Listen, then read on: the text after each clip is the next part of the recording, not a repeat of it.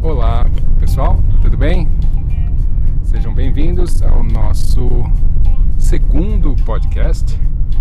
E hoje a gente vai falar sobre um assunto bastante interessante. Eu tenho aqui uma convidada comigo que vai ser entrevistada, porque esse é um assunto que na verdade eu conheço, mas com certeza ela conhece muito mais do que eu.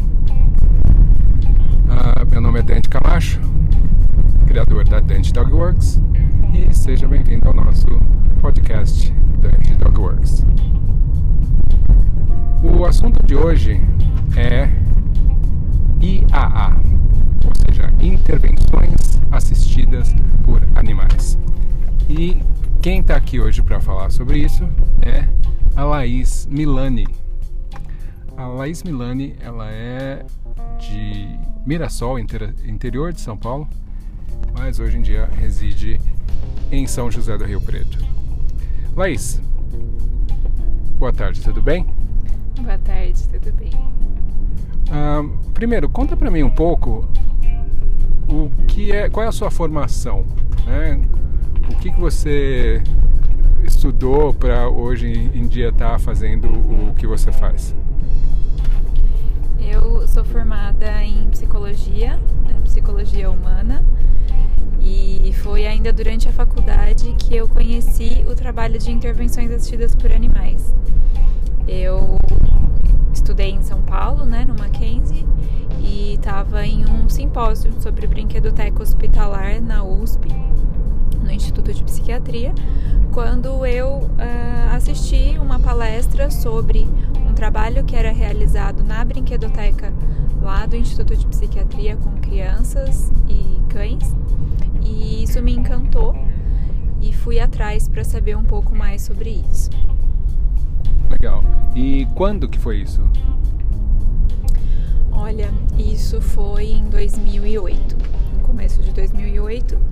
E como eu falei, fui atrás para saber mais sobre isso, acabei fazendo um curso nessa instituição que chamava OBIHAC, que era a Organização Brasileira de Interação Homem Animal Cão Coração, que hoje já não existe mais.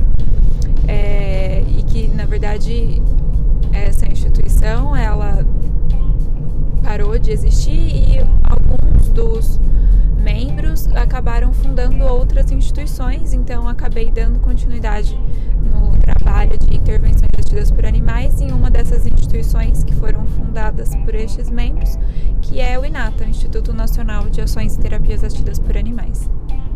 Muito legal. Uh, então você, o que, que você faz hoje em dia então no INATA, nesse instituto? O INATA ele fica em São Paulo e hoje eu não moro mais em São Paulo. Né? Então, eu falei, comecei o meu trabalho como voluntária no INATA, é, primeiro como voluntária sem cão, depois voluntária com cão. Acabei cada vez mais estudando e me envolvendo nessa área e me tornei parte da diretoria do INATA quando mudei para Rio Preto e hoje eu faço um trabalho à distância no INATA é um trabalho mais da parte administrativa e, e contatos, e-mails, estruturação de projetos, o que dá para fazer à distância. E aí acabei também, quando mudei para cá, é, me envolvendo em outros grupos que fazem esse tipo de trabalho e hoje eu participo do Amigos da Malu e também sou coordenadora do Cão Afeto. Nós temos uma parceria com a Faculdade de Medicina aqui em Rio Preto e fazemos visitas em lares de permanências para idosos e hospital infantil. Nossa, muito legal, bastante coisa, hein? Então, na verdade, tem uh, várias organizações, é o que você está me dizendo, uh, de pessoas que trabalham com esse tipo de intervenção. Então, existe bastante gente trabalhando já nisso. E outra coisa que eu gostaria de, de uh, perguntar, uh, na verdade, desculpa estar fazendo as duas perguntas ao mesmo tempo, mas eu notei que no seu comentário, na sua resposta anterior, você mencionou voluntariado. E você disse que começou como voluntária sem cachorro e depois voluntária com cachorro. Então, voluntariado é uma coisa muito comum nessa área? Né? Então, são duas perguntas, né? Se existem muitas organizações e se voluntariado é algo muito comum nessa área. Existe sim, hoje tem muitas instituições no Brasil todo. É, o Inata mesmo faz um curso básico anualmente e são cerca de 40 pessoas por ano que estão buscando uma formação nessa área para começar um projeto. Muitas vezes as pessoas até já têm um projeto e precisa de mais informações. Então, é, como professora também desse curso do INATA, a gente tem aí uma lista de contatos de vários locais do Brasil onde existem projetos de intervenções assistidas por animais. É uma área que vem crescendo e que ainda falta muito de pesquisa e de informação. Mas isso está melhorando. A gente tem aí agora, esse ano, vamos ter uma pós-graduação na área, vai ser a primeira do Brasil lá em Itajaí, Santa Catarina, que nós do Inata fomos convidados a ministrar algumas aulas também. E a questão do, do voluntariado, com certeza, é algo que está muito ligado né, às intervenções assistidas por animais. A maioria dos projetos que se vê hoje é voluntário. É, porque é uma área que ainda é pouco conhecida e pouco valorizada. Isso tem mudado recentemente é, com a, empresas entrando, né, buscando esse tipo de serviço para os próprios funcionários e aí são instituições que têm fundo para bancar esse tipo de trabalho. É, mas geralmente se trabalha com população carente em lares de idosos ou hospitais né, públicos e acaba se fazendo um trabalho voluntário por uma questão de não ter quem valorize e pague o serviço, né? Isso é algo que às vezes a gente vê acontecer diferente, mas na maioria dos casos é assim que funciona. Legal. Então, voluntariado é muito importante. Você diria que é a essência, é uma coisa é, que sem voluntariado não existiria uh, essa quantidade de, de, de, organizações, de instituições aí faz, uh, apresentando esse trabalho, oferecendo esse trabalho? Com certeza, eu acredito que sim. É, inclusive, o voluntariado permite é, que esse trabalho seja feito numa escala maior. Né? Pensando no Inata mesmo, nós temos voluntários que não são da área da saúde, não são da área de educação de cães, é, que simplesmente tem um cão que tem perfil e essa pessoa quer fazer algo para ajudar alguém, ajudar a população e se envolve nesse tipo de trabalho voluntário. São pessoas que não necessariamente trabalham com isso né, e oferecem esse tipo de serviço, mas conseguem é, ajudar o próximo e colocar o seu cão também para ajudar o próximo através desses projetos. Tá, legal. Uh, agora, você mencionou que pessoas que, que não trabalham na área de educação de cães, nem, uh, mas elas têm um cão que tem perfil. O que, que significa um cão que tem perfil? Você está me dizendo que não é qualquer cachorro que pode uh, fazer o trabalhar com intervenção? Exato, não é qualquer cachorro que pode trabalhar com intervenção. É, então imagina que você tem uma empresa e você precisa de alguém para trabalhar na recepção. Você não vai colocar na recepção uma pessoa que não gosta do contato com outras pessoas. É, o mesmo é válido para as intervenções. Você precisa de um cachorro que busque e goste muito do contato com as pessoas, né? Caso contrário, essa atividade não vai ser legal para o cão e para a pessoa que está envolvida também não, porque ela não vai se sentir acolhida, não vai acontecer uma interação com aquele animal.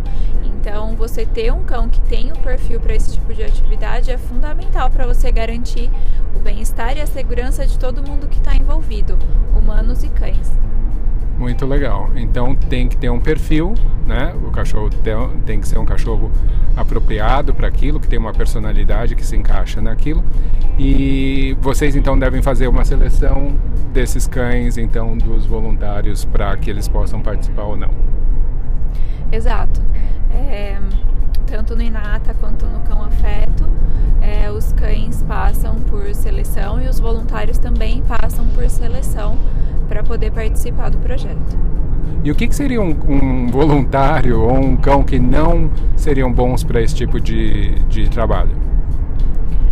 Bom, é, seria, né, pensando no cão, um cão que não quer o contato com as pessoas, né? Um cão que não é educado o suficiente para estar no convívio com outras pessoas, em uma situação de convívio social, ou que fica muito agitado, ou que evita esse tipo de situação, enfim, existem muitas formas de um cão não ser adequado para esse tipo de trabalho. E para o voluntário, é, não tem comprometimento, né, uma pessoa que não está envolvida com a população que está atendendo, que não se sente confortável na presença dessa população, não seria indicado né, fazer esse tipo de trabalho voluntário. E aquele tipo de pessoa que é muito sentimental, e daí vai fazer uma visita, visita lá os velhinhos, ou visita uma casa de crianças, um hospital com crianças doentes, e fica todo sentimental e chora tal. Esse tipo de pessoa ainda assim pode fazer o, o trabalho de voluntário? Então, é o que eu comentei na, pergunta anterior, né? É, tem pessoas que realmente não têm condições de lidar com determinados tipos de população. É, isso por uma questão emocional realmente pode interferir o trabalho e causar desconforto para aquela pessoa que você está indo visitar. Então não seria é, o ideal. Às vezes seria interessante procurar algum tipo de atendimento com uma população que você fique confortável de estar tá junto. Entendi, entendi. Muito legal. Então é um trabalho bastante elaborado, né? Pelo que você está me dizendo, é bastante complexo, não é simplesmente ir lá pegar um cachorro e levar lá para visitar um, um, um, hospital ou uma casa de, de apoio ou um local onde um, um asilo algo do gênero. Uh, agora, eu imagino que deva ter muita gente que se perguntando, pô, mas como é que faz para um cachorro entrar num hospital? Né? É, não é perigoso isso, o cachorro passar doença, essas coisas? Uh, e a gente está falando de cachorro, mas eu sei que também essas intervenções podem até acontecer com outros animais também, né? Tem gente que faz com outros animais. Como é que funciona isso de, da questão da saúde né, associada aos animais? E se, se é possível isso, né? Como que funciona? Brevemente. Aí é difícil, brevemente. Uh, é, realmente não é qualquer cachorro, né, que pode. E para você ter um projeto, estruturar um projeto de intervenção assistida por animais, você precisa de uma equipe técnica responsável por esse projeto. É, profissional de saúde humana, de saúde animal, de comportamento animal né, é o básico. Então, esses profissionais vão trabalhar em conjuntos para definir os protocolos. Existem hoje protocolos internacionais já reconhecidos sobre, é, inclusive tem um que foi elaborado em Cambridge sobre é, a visitação de cães em hospital e esse protocolo exclusivamente não recomenda o uso de outros animais. Isso é bastante questionável. É o que se é mais recomendado e estudado é a questão dos cães.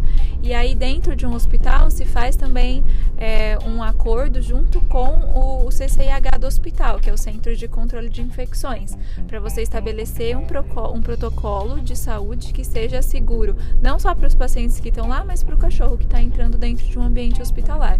E aí você precisa do veterinário e da equipe técnica responsável para delimitar isso. Ah, então quando você vai visitar com o seu cão um hospital, o que, que você tem que fazer? O que esse seu cão ele tem que ter vacinas específicas, especiais, ele tem que tomar um banho específico antes? Como é que funciona? Exato, tem um protocolo de vacinas, tem um protocolo de exames que o cachorro faz e acompanha não só na hora da visita, né, mas durante é, a permanência dele no projeto, vamos dizer assim. Um dia antes da visita tem que tomar banho é, e antes da visita ele tem que ser escovado, ele passa por uma higienização com solução de e depois de sair do hospital. E alguns hospitais estabelecem também áreas restritas de circulação, enfim, isso vai depender bastante de cada instituição, mas esse seria um protocolo básico. Tá, bastante legal. Muito interessante essa parte aí de, de limpeza e do fato também, né, de os cães serem preferidos sobre outros animais para a questão da terapia. Interessante. Agora, Laís, conta para mim, isso é uma, uma questão que eu tenho, porque a gente uh, combinou então de fazer essa entrevista e você mencionou que uh, o termo correto, né, o termo que você ia falar é a intervenção assistida por animais, IAA. Mas eu sei que também tem o termo TAA, que seria terapia assistida por animais, e tem muito, uh, é muito comum as pessoas falarem, ah, o meu cão é cão terapeuta, ou eu vou, meu cão faz terapia, eu faço terapia com animais, ou coisas do gênero. Entendeu? E qual é a diferença entre uma intervenção e uma terapia? Que tipos de intervenções ou terapias existem?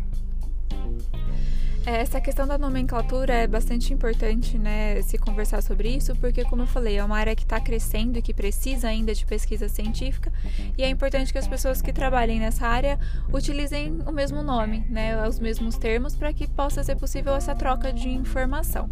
Então, você vê por aí pet terapia, cão terapia, enfim, esse não é o termo cientificamente usado. O que se usa cientificamente é intervenções assistidas por animais, ou IAs, terapia assistida por animais, educação educação assistida por animais e atividade assistida por animais. Então, o que, que é isso? As intervenções englobam terapia, educação e atividade certo? Então, quando você fala de intervenção, pode ser qualquer uma desses três. Né? A atividade assistida por, por animais é uma atividade lúdica e livre que visa simplesmente proporcionar os benefícios da interação homem-animal. Então, o cão vai até um local para interagir, fazer descontração, humanização. Então, é, não necessariamente tem objetivos terapêuticos é, definidos.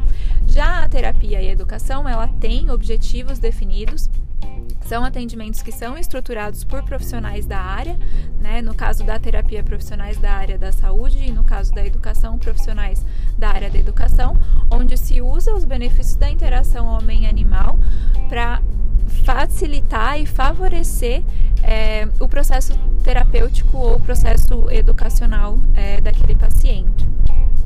E a questão do cão terapeuta, sim, é o nome que se utiliza, diz que é um cão terapeuta, mas o certo seria um cão co-terapeuta, porque o cachorro, na verdade, ele não faz nada sozinho.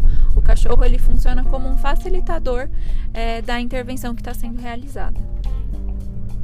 Tá certo. Então, por exemplo, se o meu cão visita, se eu levo meu cão para visitar um, um local, por exemplo, como você faz um hospital, o que, que ele é? É um cão uh, terapeuta, ele é, um, é, uma terapia assistida, o, o, que, o que, que é isso? E quando que é uma terapia? Eu sei que eu já fiz, uma vez eu participei de um projeto uh, onde meu cão uh, auxiliava idosos a fazerem fisioterapia, certo? O que, que, como que isso se classificaria e como se classifica, por exemplo, a visita no hospital, no asilo, a visita a crianças? Como que isso se encaixa? Olha, a, as intervenções elas podem ser utilizadas de várias formas e por diversos profissionais diferentes, né? Então, por exemplo, uma visita num hospital, é, ela pode ter um objetivo terapêutico definido ou não, pode ser simplesmente uma visita recreativa, né? Então, se ela é uma visita recreativa, que é como o que a gente faz aqui no Hospital da Criança em Rio Preto, ela é caracterizada como uma atividade assistida por animais. Mas eu poderia, né, como psicóloga, estar indo lá no hospital para atender um grupo de crianças com um objetivo terapêutico específico e utilizar o cão nisso. E daí seria uma terapia assistida por animais. Né? Provavelmente o trabalho que você fez é, de fisioterapia, você tinha uma fisioterapeuta responsável, né, que definia o que seria trabalhado em cada atendimento. Sim, sim, sim. Então isso caracteriza como uma terapia assistida por animais. Tá, interessante, bem esclarecedor. Muito obrigado. Agora, você falou sobre a questão dos benefícios né, dessa interação homem-animal. Uh, a maioria das pessoas uh, imagina ou acredita que há benefícios, né? Que há benefícios para a pessoa em relação ao, sei lá, ou simplesmente se sentir melhor, né? A questão especialmente da humanização, tal. Agora, quais são os benefícios para a saúde, não só a saúde mental, mas a saúde física, que são comprovados hoje em dia que uma interação assistida pode trazer para o paciente. Então, é, nessa área ainda tem se feito muitas pesquisas. Eu vou falar de uma pesquisa que é referência é, na área que foi realizada pelo Dr. Odendal na África do Sul, é, onde ele mediu é, parâmetros fisiológicos da pessoa e do cão é, antes e depois de uma interação e ele fala em uma interação positiva e isso eu acho muito interessante, né? Porque faz a gente pensar também na questão do bem-estar. Então, os benefícios não existem se a interação não for positiva para os dois, né? Humano e animal que estão interagindo. Tá, isso foi comprovado? Os benefícios não existem se a interação não for positiva? É, não, ele cita simplesmente no, na, na pesquisa dele que os benefícios acontecem quando a interação é positiva. Ele não fala nada de quando a interação não é positiva, porque eles selecionaram é, sujeitos de pesquisa que tivessem essa interação positiva com o cão. Tá? É, e ele escolheu alguns parâmetros, alguns parâmetros fisiológicos, né, como o cortisol, que é o hormônio do estresse, é, ocitocina, um, serotonina e beta-endorfina, tá? Então se observa no geral, tá? Se observa no geral o, a diminuição de substâncias relacionadas ao estresse e o aumento de substâncias relacionadas ao prazer e ao bem-estar, né? Isso para ambos, cães e pessoas. Tá, muito legal. Isso, é, essa diminuição dessas substâncias, então traria o melhor bem, o maior bem-estar para eles. Mas não tem essa história de que ah, dá, quem tem cachorro, quem convive com cachorro, vai ter menos chance de ter problema cardíaco, ou quem convive com cachorro não vai ter catapora, ou quem, ou sabe, essas coisas que a gente ouve, ou sabe, que fala, ah, criança se convive com cachorro no não sei quantos primeiros meses ou anos de idade, tem uma chance muito menor de ter uh, problemas de alergia. Isso é usado como argumento quando vocês oferecem a interação assistida? Existem dados desse, dessa natureza que são utilizados?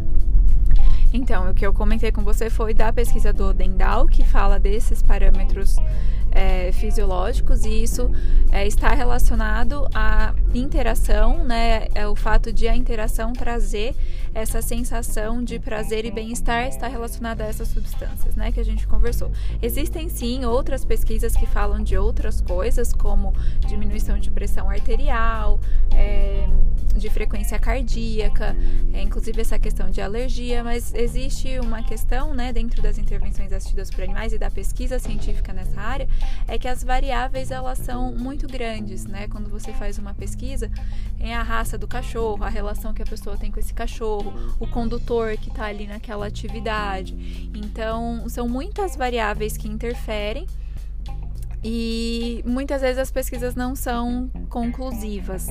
Né? Nós fizemos é, uma pesquisa com o trabalho da FAMERP, aqui na Faculdade de Medicina de Rio Preto, né, onde se observava a questão de melhora do humor, melhora de socialização com a presença dos cães dentro do asilo. Né? Mas veja, isso é um recorte muito específico, são os idosos que estão ali naquele momento, a, o ponto de vista dos alunos que responderam à pesquisa, esses cães específicos. Então, a gente sempre tem que tomar cuidado quando observa a pesquisa nessa área. Mas tem sim pesquisas falando não só sobre as intervenções assistidas por animais, mas sobre os benefícios de ter um cão, né? E o como ter um cão no dia a dia pode favorecer a saúde da família que tem aquele cão. Tá. Uh, ter um cão a gente então já sabe que pode trazer vários benefícios. A intervenção assistida normalmente é um período específico que as pessoas ficam ali interagindo com esses animais. Esse período, mesmo sendo curto, pode então trazer esses benefícios que você mencionou dessa pesquisa feita na África do Sul. Sim, pode trazer esses benefícios. Inclusive, nessa pesquisa que ele faz na África do Sul, é, não necessariamente se utiliza de terapia, né? É uma pesquisa que fala da interação homem-animal e alguns de, desses sujeitos de pesquisa eram pessoas e os seus próprios cães. Ah, tá. Muito interessante. Bom, uh, eu sei que também tem essa questão da área de educação, né? Tem umas coisas muito legais acontecendo em relação a essa, uh, essas interações, a, a, possibilidade de ajudar pessoas a, a ler melhor, né? Tem, tem isso está acontecendo também. Tem que, que mais de novidade está acontecendo? uh, dentro desse, desse meio, desse mundo? Na verdade, mais do que novidade, né, o que está acontecendo é a evolução das pesquisas científicas na área. As pessoas estão se preocupando mais com isso, em produzir esse tipo de conteúdo, porque foi uma área que começou, começou muito empiricamente, sem um respaldo científico, e agora isso está mudando, né? E é, as possibilidades elas são muitas, né? A, nós fizemos no Inata há pouco tempo atrás um primeiro projeto de é, terapia assistida por animais com uma população de refugiados que depois foi replicado em vários outros locais do mundo. Então as possibilidades elas são muitas e as pessoas ainda estão começando a entender como utilizar esse recurso de forma apropriada. Bacana. Então, Laís, um, como é que faz uma pessoa, então, hoje em dia, vamos supor que eu queira, eu quero uh, iniciar um projeto, certo? Porque eu acho que a minha cidade aqui seria interessante ter isso. Uh, ou como é que eu faço se eu não tenho, sabe, uh, essa, esse know-how, ou sei lá, não tenho esse, essa. Essa motivação para criar, mas tem uma motivação de repente de estar tá trabalhando como voluntário aí, seja sozinho, só eu mesmo ou eu e o meu cão. O que, que eu devo fazer? Quem que eu devo procurar para conseguir uma orientação correta em relação a isso? Porque eu sei que tem gente fazendo, mas eu sei que também tem algumas coisas que estão acontecendo em relação a essas intervenções que não são muito legais, não são muito seguras. Muita gente meio que se, se aventurando a fazer isso, mas sem realmente saber o que está acontecendo. Se eu quero iniciar algo assim, o que, que eu devo fazer? Quem que eu tenho que procurar? Olha, é, aqui no Brasil nós não temos uma certificação como existe nos Estados Unidos, né? Lá você pode fazer uma prova com o seu cão e ter uma certificação, eles falam que é uma certificação da dupla, né? Você e seu cão tem lá um, um documento que diz que vocês são aptos a trabalhar com isso você pode ir nas instituições e trabalhar com isso. Aqui não funciona assim, então a primeira coisa, você deve procurar uma instituição na sua cidade, se informar sobre como é o protocolo deles para você ser voluntário com o seu cão ou então, se você quiser estruturar um projeto, você pode buscar é, forma, uma formação nisso, né? É, e aí ter, buscar a equipe adequada e tudo que é necessário para fazer esse projeto. Aqui no Brasil nós temos algumas grandes instituições que trabalham com isso e que ministram cursos na área. Eu posso citar o INATA, que a gente tem um curso anual, o TAC e a CUNE Brasil, que é a antiga Bocalan, que também é, lecionar cursos de intervenções assistidas por animais. Legal. Então, o Inata, uh, TAC e CUNE. Beleza. Uh, então, você que está ouvindo aí, se você tiver interesse, Uh, esses são três nomes, três organizações são uh, reconhecidas e tem aí o know-how para poder ajudar você. E se você quiser procurar alguma uh, instituição, alguém que já esteja fazendo trabalho aí na sua cidade, lembre-se sempre de conferir como que é o trabalho deles, se eles têm um respaldo, se eles têm uh, um protocolo legal de trabalho e até mesmo da seleção dos voluntários, porque a gente sabe que esse é um trabalho bastante importante e que a gente está sempre pensando também no bem-estar dos cães. Existem estudos que mostram que Uh, e nem precisa de estudos, na verdade, você observando mesmo você consegue perceber que alguns cães são expostos a situações assim e não necessariamente estão curtindo aquilo. Uh, então é sempre bom se certificar de que uh, o bem-estar dos cães é preservado e para que todo mundo saia ganhando, né, e não simplesmente vire um estresse para nenhuma das partes. Tá? Bom, uh, Laís, eu gostaria de agradecer muito a sua presença, a sua entrevista foi muito esclarecedora, dá para ver que realmente você manja do negócio. Uh, muito obrigado e espero tê-la aqui novamente uh, para alguma outra entrevista. Eu sei que a Laís também faz outras coisas, ela tem creche, ela trabalha dando aula de adestramento. Uh, ela tem diversas capacitações aí que seria que vai ser legal a gente poder mais para frente também uh, questionar e, e, entrevistar. Tá joia? Então, muito obrigado, foi um prazer. Se quiser falar alguma coisa aí, dá um recadinho pra galera. Uh, e a gente já vai terminando por aqui. É isso, eu que agradeço e fico à disposição para outras entrevistas aí mais pra frente. Obrigado. Gente, valeu e a gente se vê numa próxima. Tá joia? Abraço e bons treinos.